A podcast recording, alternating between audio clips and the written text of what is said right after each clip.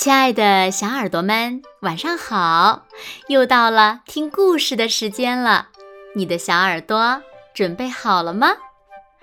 我是每天晚上为小朋友们讲故事的子墨姐姐。今天呀，我们要听到的故事呢，名字叫做《最最漂亮的房子》。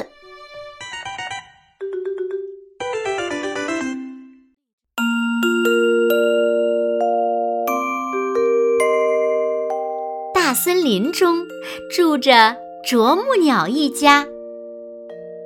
孩子们，你们要吃得饱饱的，快快长大哦。啄木鸟妈妈每天都会给小啄木鸟捉来很多的美味。有一天，啄木鸟妈妈说：“孩子们，你们已经长大了，应该去建造自己的家了。”老大和老二在又大又结实的大树上打洞，准备盖自己的房子。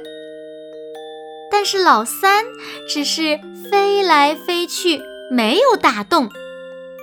哼，打洞有什么了不起的？我要盖个最最漂亮的房子。老三飞到了村庄里，飞着飞着，他在一个屋檐下。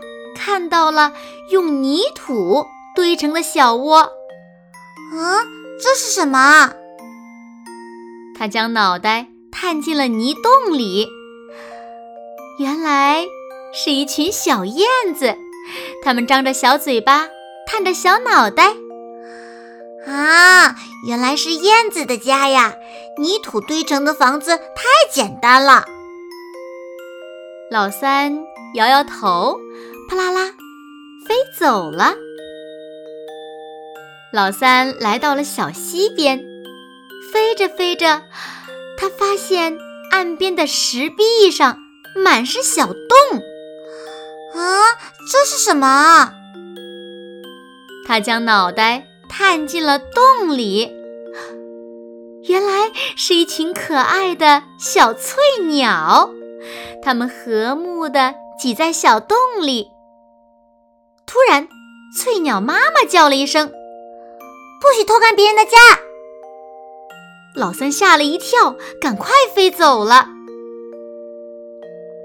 啊，最漂亮的房子在哪里呢？飞着飞着，老三看见湖面上飘着的小房子。哇，是用树枝编出来的房子呀！突然，一只河狸从水中伸出了脑袋。这是我的家，你要来看看吗？啊，好呀。可是你们河狸家的门都是在水下的，我我我不会游泳。飞呀飞呀，老三感觉到累了。哎呀，好累呀，在那边休息一下再走吧。老三飞进了大树底下的洞里。喂，你是谁呀？为什么随便闯进我的家里来呢？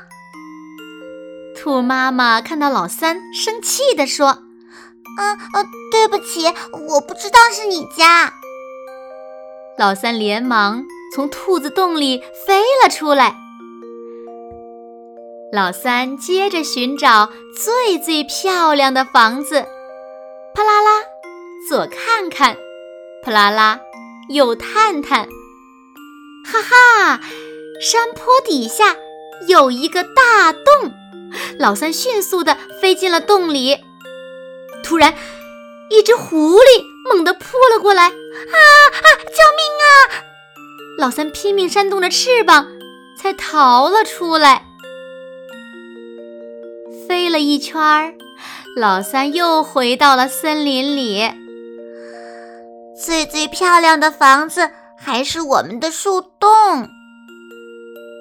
老三开始在树上认真的凿洞，嘟嘟，嘟嘟，嘟嘟嘟嘟，清脆的啄木声传了好远好远。